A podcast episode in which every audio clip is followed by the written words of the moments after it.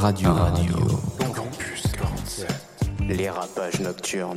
On compose une track en live et tu poses dessus. Sûr, en fait C'était sûr Bonjour à tous et à toutes et bienvenue dans cette analyse musicale. Aujourd'hui, on va traiter le sujet du hip-hop et le hip-hop old school, puisqu'on commence par les bases. On va analyser ce style et comment réaliser une track sur mesure pour faire du old school.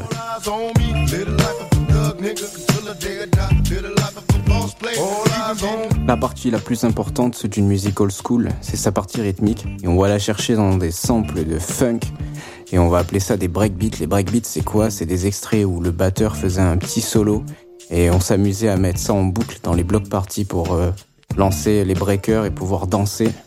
Et ça, c'était la base de la base du hip-hop. Je vous laisse écouter ça.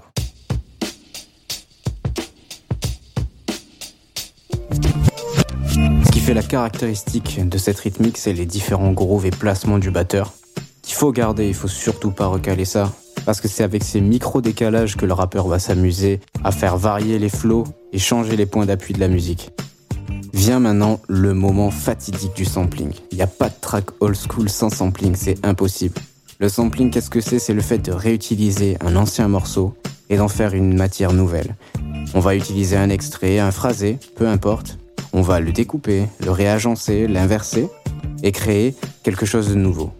Moi, ce que j'ai fait, c'est que je suis allé dans des archives de musique qu'on passait euh, dans les magasins, les supermarchés des années 50, euh, 60. C'est ce qui donne cette couleur très marquée et presque un son sale. Et c'est ce que je recherchais parce que je voulais quelque chose d'authentique.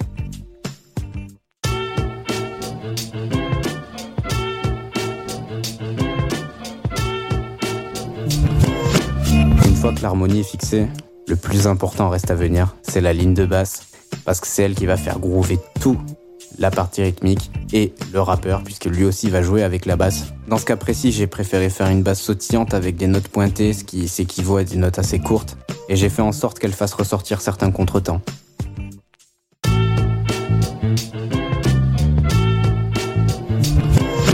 Pour ceux qui ont l'oreille attentive, j'ai fait le choix sur cette prod de prendre un son assez fat pour la basse. Sur ça, je vais juste faire tourner deux accords qui font une cadence parfaite. Ça, c'est pour parler aux musiciens. C'est une suite d'accords très commune à l'oreille, donc elle va pas être forcément mise en avant et intéressante, ce qui laisse la place à la partie rythmique et au rappeur.